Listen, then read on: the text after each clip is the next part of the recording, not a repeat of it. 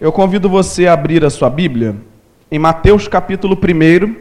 Nós vamos ler do 18, o relato do nascimento de Jesus Cristo. Mateus 1, 18 a 25 diz assim: Foi assim o nascimento de Jesus Cristo. Maria, sua mãe, estava prometida em casamento a José, mas antes que se unissem, achou-se grávida pelo Espírito Santo. Por ser José seu marido um homem justo e não querendo expô-la à desonra pública, pretendia anular o casamento secretamente. Mas, depois de ter pensado nisso, apareceu-lhe um anjo do Senhor em sonho e disse: José, filho de Davi, não tema receber Maria como sua esposa, pois o que nela foi gerado procede do Espírito Santo. Ela dará à luz um filho, e você deverá dar-lhe o nome de Jesus porque ele salvará o seu povo dos seus pecados. Tudo isso aconteceu para que se cumprisse o que o Senhor dissera pelo profeta, e a gente leu isso no início do culto, Isaías 7,14, né? A virgem ficará grávida e dará à luz um filho, e lhe chamarão Emanuel, que significa Deus conosco. Ao acordar, José fez o que o anjo do Senhor lhe tinha ordenado e recebeu Maria como sua esposa, mas não teve relações com ela enquanto ela não deu à luz um filho. E ele lhe pôs o nome de.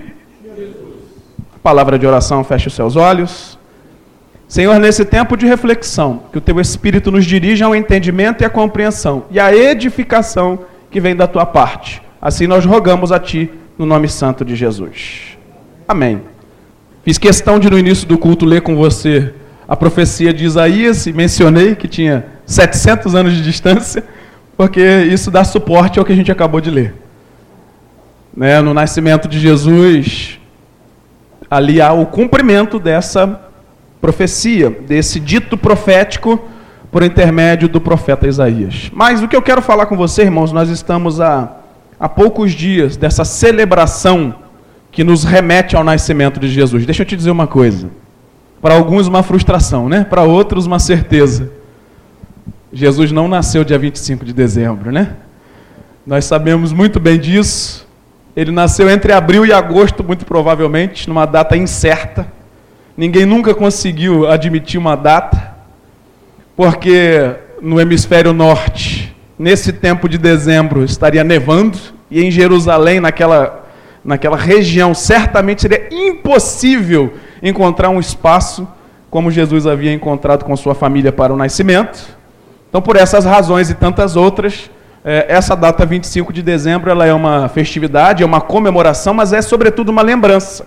Nos remete ao nascimento de Jesus, mas não representa de fato a data, mas sim nos traz à memória esse momento que é extremamente importante, sobretudo para quem é cristão.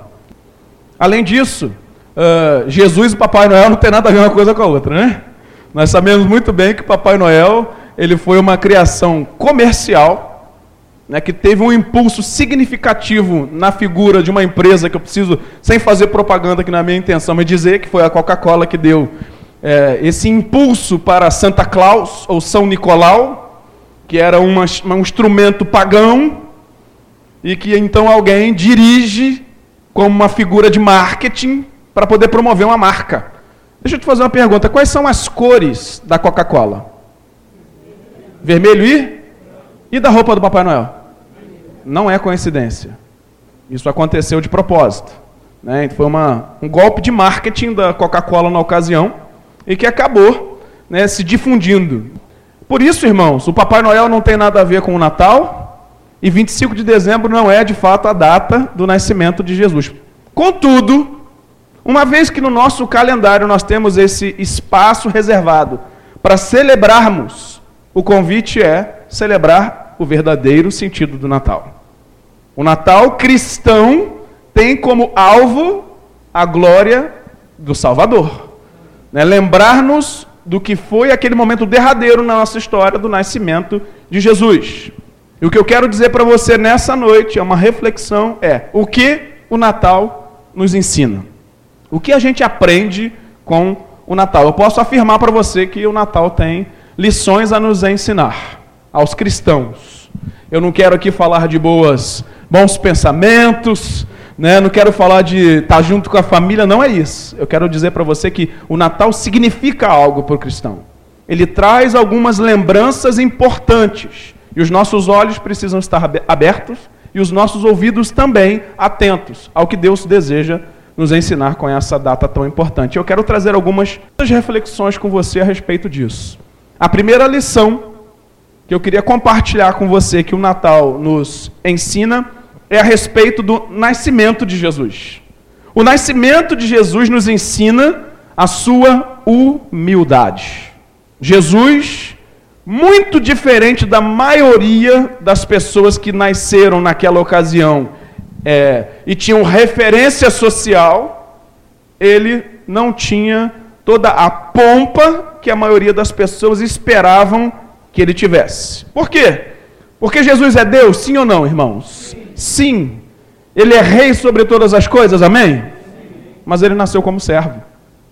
Mesmo sendo Deus, mesmo sendo rei, ele nasceu como servo. Ele foi o Deus que se fez homem. Ele foi aquele que é o dono de tudo, criador de todas as coisas, transcendente, maior do que tudo que há e a gente não compreende, mas ele se esvazia da sua glória e assume forma de homem.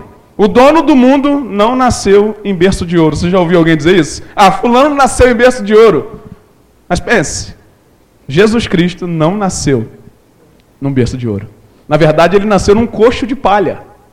Nem era um berço, né? Foi num coxo de palha, ou seja, o Criador dos céus e da terra, o Emanuel, o Deus encarnado, o Deus conosco veio a esse mundo muito diferente dos nobres de toda a sociedade porque ele não nasce debaixo dos holofotes da popularidade, mas ele sequer tinha espaço em Belém, como a Bíblia fala para gente.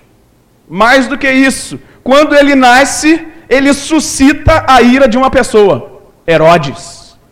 Porque disseram, bem, veio aí o rei dos judeus, ele já apareceu, já está entre nós. Eu não sei se você sabe, mas a figura de um imperador ou de um prefeito romano era a figura de um Deus, ele era adorado. Então a figura do Messias, para aqueles judeus, era alguém que via para tomar o trono de Roma, para eles, o entendimento deles era esse. Que ele viria tomar o trono de Roma e ele assumiria o poder, poder político sobre a Judéia. E então os judeus não seriam mais cativos nas mãos dos romanos. Então, quando Herodes ouve isso, o que ele diz? Espera aí, eu vou perder o meu trono, o meu poder e vou deixar de ser adorado? Não. Mandem achá-lo. Na verdade, façam o seguinte: matem todos os meninos que tiverem nascidos até tal idade. E isso obriga a família de Jesus a fugir. Fugir para o Egito. E fugir para o Egito significava passar pelo deserto do Sinai e pelo deserto do Saara. Você tem noção do que é isso? A família de Jesus teve que fugir para que mantivesse então a sua vida intacta. Depois disso, Jesus tem a oportunidade de crescer de volta no meio do seu povo, porque esse Herodes vem a morrer, eles regressam. E Jesus então tem uma vida muito simples. Não tinha nenhuma pompa. Você sabe o que significava um carpinteiro na época de Jesus? Não era só alguém que mexia com madeira mas era alguém que tinha como profissão o ser um pedreiro das mais uh, diversas artes possíveis. Alguém que sabia não só fazer artes em madeira, mas escavar casas na rocha e coisas do gênero. Ou seja, aquela família tinha algo muito bom, mas muito humilde, muito simples. Deixa eu te dizer, Emanuel significa Deus conosco, não foi isso que a gente leu na Bíblia? Então, Deus conosco, na verdade, era o filho de um carpinteiro. E era também um aprendiz daquela profissão. Irmãos, quem glorificaria alguém assim? Quem olha para alguém assim e diz: Esta pessoa tem uma nobre posição. Deixa eu te dizer, tinha duas posições sociais de trabalho naquela sociedade que não eram bem vistas. Uma, carpinteiros. Outra, pastores de ovelhas. E Jesus cresce como o filho do carpinteiro, o aprendiz de carpintaria, e ele então faz o seu ministério itinerante, ou seja, ele começa a regimentar pessoas andando daqui para ali e de lá para cá. E ele bate no peito e diz: Eu sou pastor. Olha, não bastasse dizer que ele era o filho do carpinteiro, ele ainda é, diz que é pastor. Ou seja, as duas profissões mais relegadas daquela sociedade ele assume para si e diz: Eu sou esses, eu sou desses. Eu pertenço a essa classe, um rabino itinerante que diz assim: Eu não tenho nem mesmo onde reclinar a minha cabeça. Todos os rabinos de renome, Riléu e outros, Gamaliel, eram pessoas que tinham ouro, prata, que tinham lugares para se deitar, e Jesus é um rabino, na figura daqueles judeus, ou no olhar deles, desqualificado. É como hoje. Alguém que olha para um crente e diz: Mas como é que você pode ser crente se você não tem nada? Acha que o crente tem que ser né, necessariamente abastado, tem que ter tudo, que não é uma verdade. Na época de Jesus, ele mostra que, mesmo sendo rico, se fez pobre. Será que Deus Emanuel não estava dando uma lição de humildade? Irmãos, Jesus no céu era aclamado pelos anjos. Ele era adorado por toda a eternidade. E quando ele se faz homem, sabe o que, que ele fez, meu amado irmão e irmã? num dado momento. Ele pega uma toalhinha, uma bacia, um avental, né? E vai na direção dos discípulos que estão numa discussão inútil sobre quem é o maior no reino de Deus.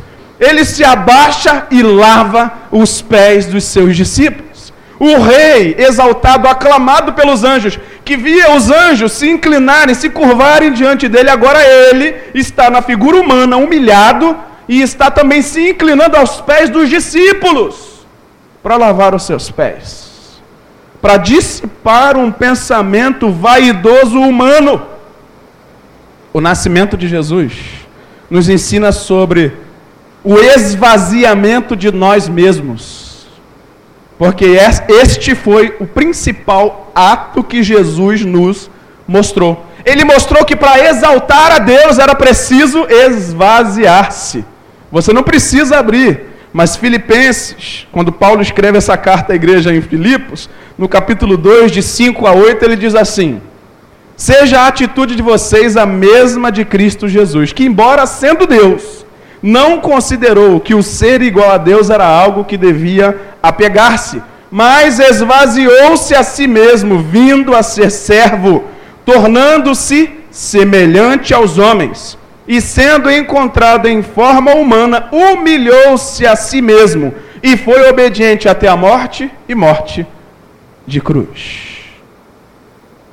Então perceba, o nascimento de Jesus é a expressão clara e o entendimento de cada um de nós que nós precisamos nos esvaziar de nós mesmos para que sejamos cheios de Deus. Em outra ocasião, acho que foi na quarta-feira, eu li o texto que diz: Aquele que se exalta será humilhado, e aquele que se humilha será exaltado. Ou seja, quando nós nos esvaziamos, nós estamos numa postura de humilhação, e é nisso que Deus é glorificado. Aqui está então a primeira lição. O nascimento de Jesus é uma lição de humildade.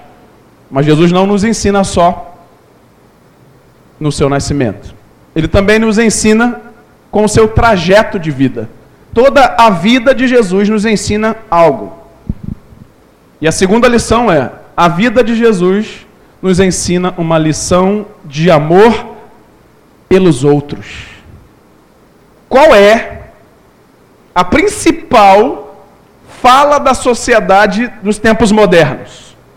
Tenha amor próprio. Valorize-se empodere-se. Mas qual foi a mensagem da vida de Jesus? Não só se esvaziou quando assumiu a forma humana, mas a vida de Jesus foi diferenciada. Marcos 10, 45 diz assim: Porque nem mesmo o filho do homem veio para ser servido, mas para servir e dar, olha a palavra, dar a sua vida em resgate por muitos. Sabe o que é isso? É um amor altruísta, é um amor pelo outro. Isso significa que ele não se amava? Não. Ele se amava, mas ele amava tanto a Deus e o projeto de Deus e aos, aqueles a quem ele ganharia para o Pai mediante o seu sacrifício, que ele então doa a sua vida para que tantos pudessem ser alcançados. Mas perceba que a vida de Jesus nos mostra que ele estava pronto não só a morrer, mas ele vivia para abençoar o próximo. Talvez alguém esteja encorajado para morrer por Jesus ou morrer por pessoas. Mas a pergunta é: será que o maior desafio é morrer por Jesus ou viver para Ele? Porque talvez o nosso maior desafio não seja perder a nossa vida por Jesus, mas perder a nossa vida para Jesus, ou seja, estar vivo, mas dedicar a nossa vida a Deus e às pessoas ao nosso redor. Porque era isso que Jesus fazia. Perceba que na sua caminhada ele estava manifestando uma série de fatos e de ações que demonstravam esse amor pelo próximo. Ele levantava os caídos, ele animava o fraco, ele estava pronto a salvar o perdido, a curar o enfermo e a restaurar o quebrado. Deixa eu te fazer uma pergunta: Jesus mudou? Ele continua fazendo essas coisas ainda hoje? Continua. A Bíblia diz assim: O meu pai trabalha até hoje e eu também trabalho. Jesus falando. Ele continua agindo nessa mesma direção. Ele anda nessa terra por toda parte, fazendo o bem, libertando os oprimidos pelo mundo, pelas doenças, pelo diabo, pela própria sociedade. A pregação e o ensino de Jesus estavam sempre no topo da sua agenda. Mas quando ele via alguém necessitado de qualquer outra coisa, ele não hesitava em abençoar. Ele queria salvar, mas a pessoa desejava uma cura. Ele curava e salvava aqueles que criam nele. Ele estava sempre pronto a demonstrar o seu amor. Jesus era doce com as crianças, lembra disso? Deixai vir a mim os pequeninos. E ele então as tem, as abraça, mostra doçura com aqueles pequeninos. Irmãos, os publicanos daquela sociedade eram os cobradores de impostos, eram considerados bandidos, eram aqueles que eram judeus, mas que estavam a serviço de Roma para cobrar imposto dos outros irmãos judeus. E se eles tinham que cobrar 10% de imposto, cobrava 40%, porque eles devolviam 10% né, para o governo e embolsavam o restante. Ou seja, eram traidores. E a Bíblia mostra para a gente que Jesus se aproxima desses homens. Não porque ele queria recurso deles, mas porque ele queria ter piedade. Lembra de Zaqueu? Lembra? Zaqueu era um cobrador de impostos, ou seja, ele era um publicano. Vou mais além. Tem um homem na Bíblia chamado de Levi, que o evangelho a gente acabou de ler aí, né? traduzido como Mateus. Sabe o que, que Mateus era? Sabe qual era a profissão dele? Cobrador de impostos. Jesus estava pronto a agir na direção de pessoas que eram relegadas àquela sociedade, renegadas, melhor dizendo, naquela, naquela sociedade. Então Jesus se aproxima dos publicanos com compaixão deles. E aqueles que se movem na direção deles são então restaurados. O amor de Cristo era tão grande e indizível que ele abre a porta de toda forma de esperança para os rejeitados daquela sociedade. E todos os que se achegavam a ele com o coração contrito e quebrantado recebiam perdão vindo dos céus. Os aflitos recebiam alívio. Aqueles que se chegavam diante dele em tristeza eram consolados. Jesus demonstra, expressa claramente o amor de Deus a todos aqueles que estavam o vendo passar. Mais do que isso, ele diz e revela àquele povo e a nós que ele era o único caminho de volta para Deus. Ele vem reconciliar o homem com Deus. E não foi só na sua morte, mas toda a sua história de vida traçou esse caminho de volta para Deus. Num dado momento, Jesus está com os discípulos e ele está preparando o coração deles para aquele momento de entrega e de sacrifício. Ele diz assim: Agora chegou a minha hora e eu vou para um lugar onde vocês não podem ir. Mas vocês já conhecem o caminho. Então aparece nesse momento quem? Tomé. Né? Fatídico Tomé, para quem ouviu outra mensagem aí aparece e fala: Senhor, não, não, não, não sabemos o caminho, não. Mostra-nos o caminho. E Jesus fala assim: peraí, mas eu estou com vocês até agora e vocês não sabem o caminho, não sabem para onde que eu vou, não sabem nada a respeito do que eu estou afirmando. Ele diz assim: peraí, então eu vou falar com todas as letras. João 14, 6. Eu sou o caminho, a verdade e a vida. Olha a expressão. Ninguém, não é vai, é vem. Ninguém vem ao Pai, senão por mim. E por que vem? Porque ele está dizendo, eu estou no Pai. Ele estava ali andando entre os homens está dizendo, eu continuo com Deus. Eu e Deus somos um. Ele diz isso, né? Eu e o Pai somos um. Ele está dizendo, você quer vir para Deus? Ninguém vem até Deus. Ele está dizendo para ele mesmo, a não ser que passe por ele mesmo, né? Por Jesus. Ele diz que ele é o caminho, ou seja, ele diz em outro momento que ele é a porta das ovelhas, né?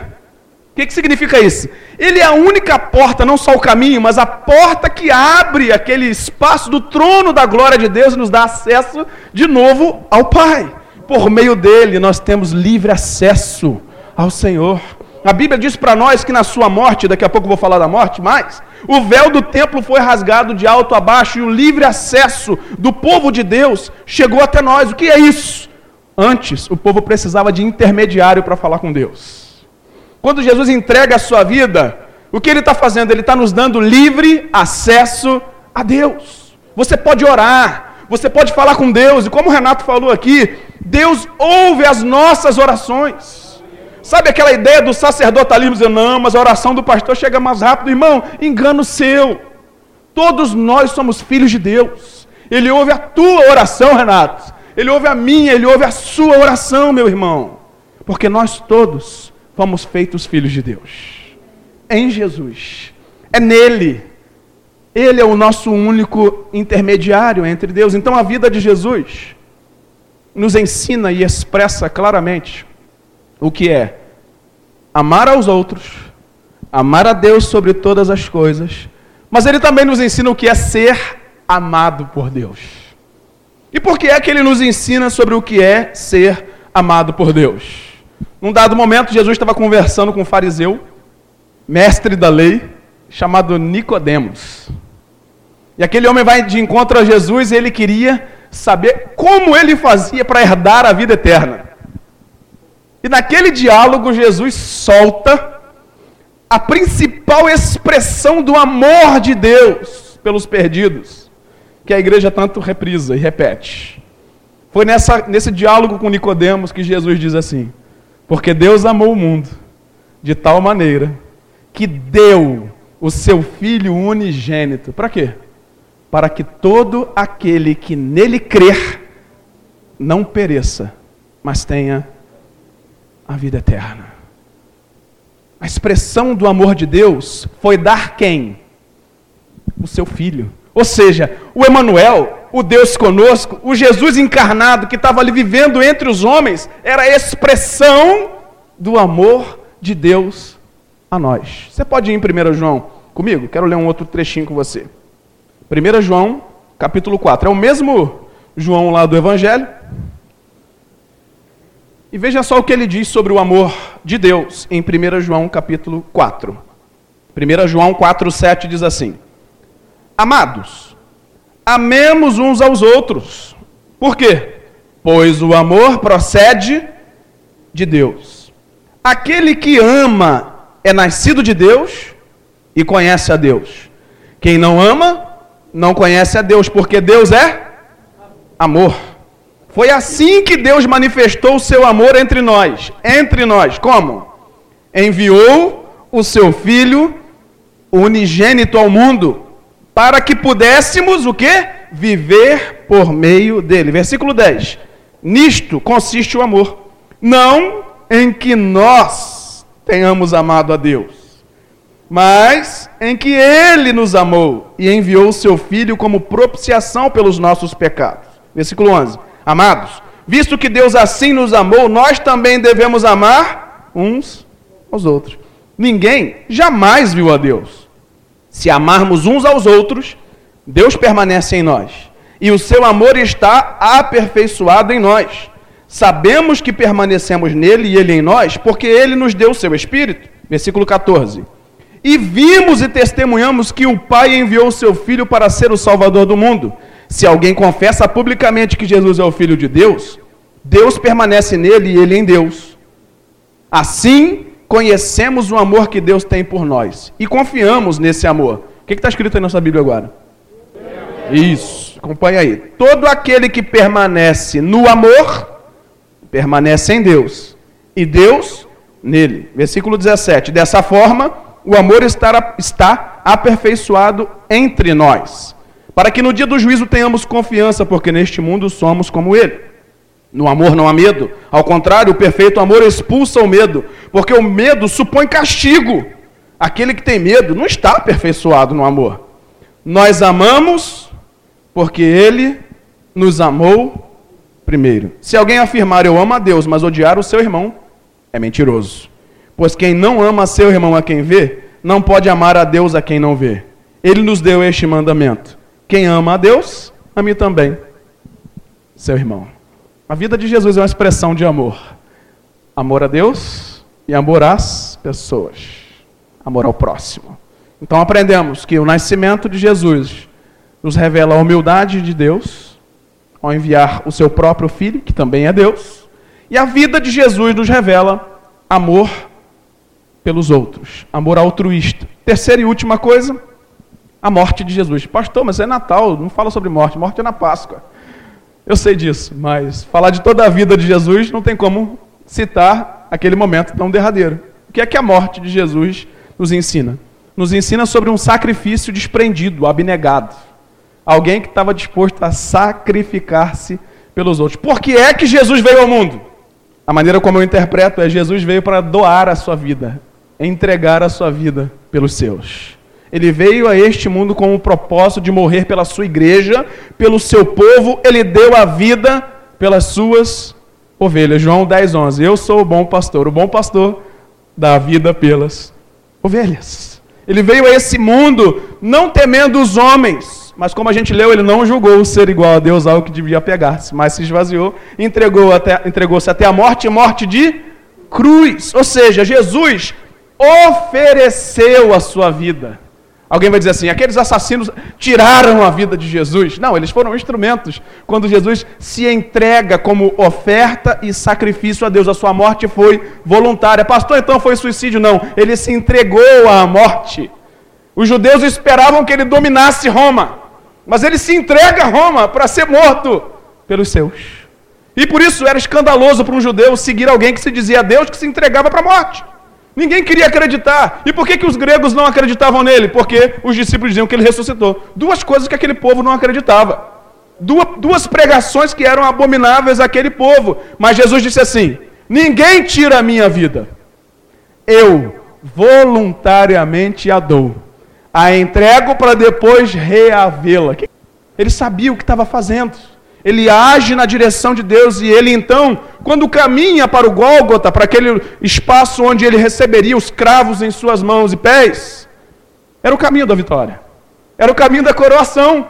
Mas isso era escandaloso, porque esperavam que ele entrasse num cavalo branco, com uma coroa, com um manto, e ele entra num jumento, e ele caminha na direção da morte e da morte mais vergonhosa que havia. Mas na cruz, ele nos comprou para Deus.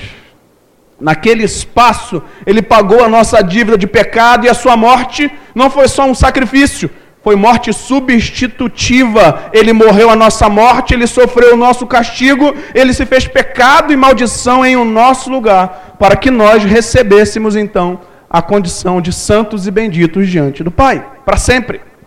O palco da dor mais horrenda da história, na verdade, era o espaço da coroação do Rei dos Reis e Senhor dos Senhores. Num certo sentido, essa morte que Jesus morreu, só ele poderia fazer. Por quê? Porque qualquer um de nós que morresse na cruz não pagaria plenamente a dívida diante de Deus. Só ele morreu a morte vicária, ou seja, a morte que pagou a nossa dívida de pecado. Mas, por outro lado, em outro sentido, ele nos convida também a compartilhar e a aprender da sua morte. Como? Dando a nossa vida por ele e pelos nossos irmãos. Estando prontos para isso.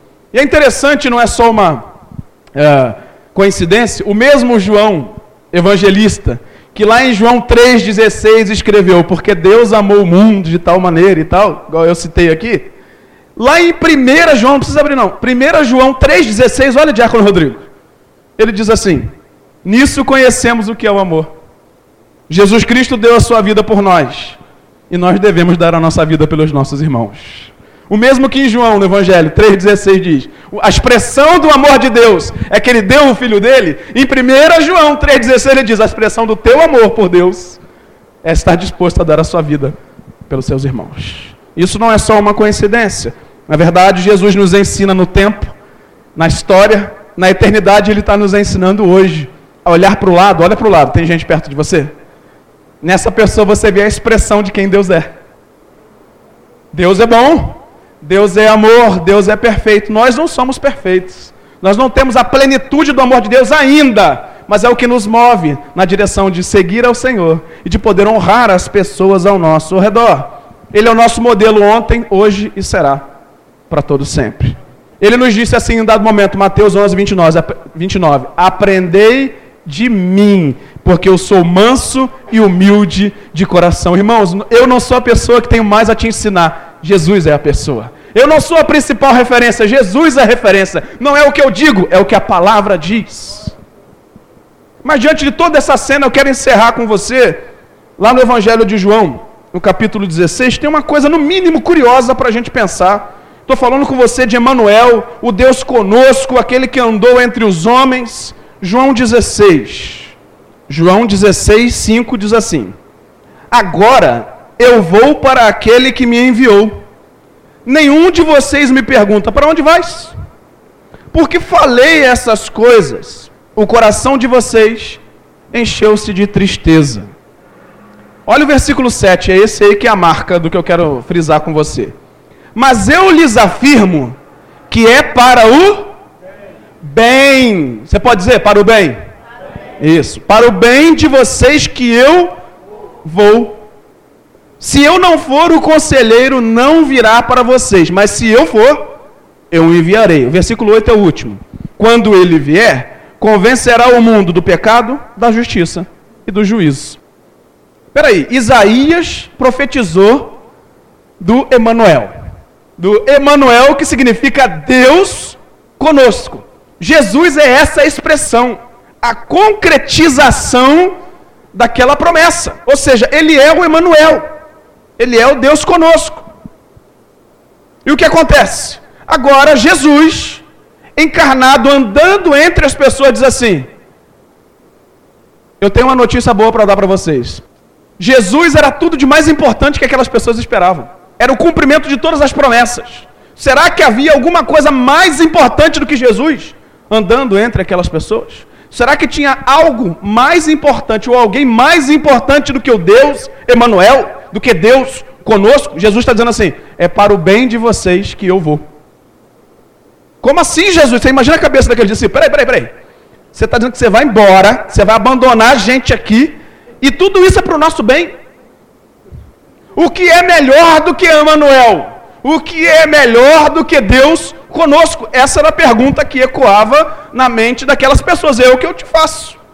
O que será que era melhor do que Deus conosco? Jesus respondeu. Ele disse: Porque se eu não for, o Espírito não pode vir. Sabe o que ele estava dizendo? Melhor do que o Deus entre nós é o Deus em nós. Ele diz: se o Emanuel for, o Emanuel enviará o Espírito, e esse não vai só estar entre vocês, mas ele estará em vocês. Ele não vai só andar no meio do povo, ele vai andar com o povo. Vocês serão templo e morada do Espírito Santo de Deus. Irmãos, muito mais do que sentir a presença de Deus entre nós, é sentir a presença de Deus em nós. Muito mais do que ter o Emanuel, o Deus conosco, em carne, que alguém diria, ah, eu queria estar na época de Jesus. Eu também queria, não estou te criticando, não.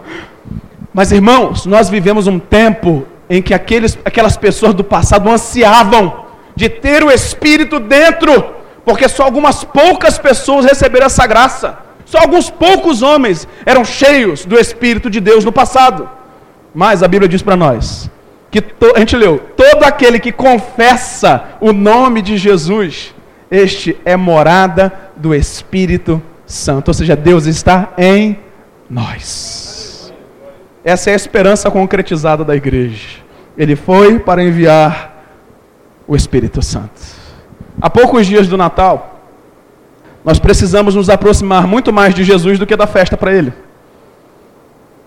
Não que a festa não importe, celebre, celebre, curta a família, faça aquilo que você tem desejo de fazer com sobriedade, com decência e ordem, mas faça. Mas não deixe que essas coisas tomem o lugar do verdadeiro sentido e celebração dessa data, ou desse momento que nos remete, né, ao nascimento de Jesus. Porque Jesus é que deve ser celebrado.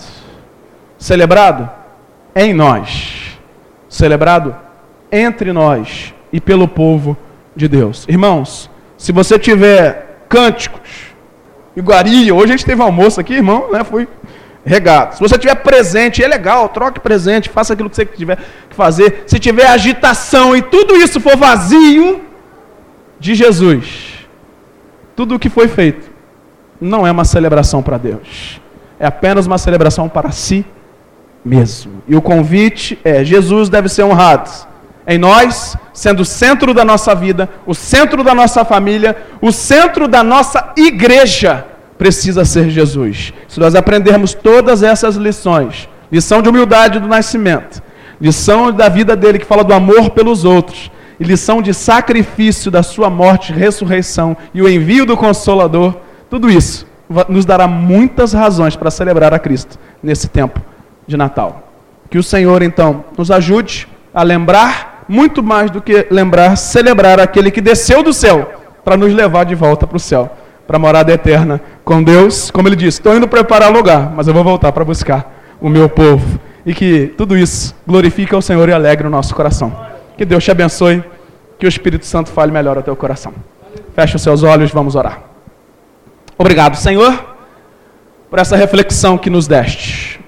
Pela expressão que o Senhor tem colocado em nossas vidas e corações que honra a ti e a ti somente, que bendiz o teu nome e apenas a ti. E que tudo isso, ó Deus, nos encoraje, não só no tempo de Natal, mas sobretudo cada vez que nós nos aproximamos uns dos outros e da tua presença, a honrar e bendizer ao Senhor em todo o tempo e fora de tempo também.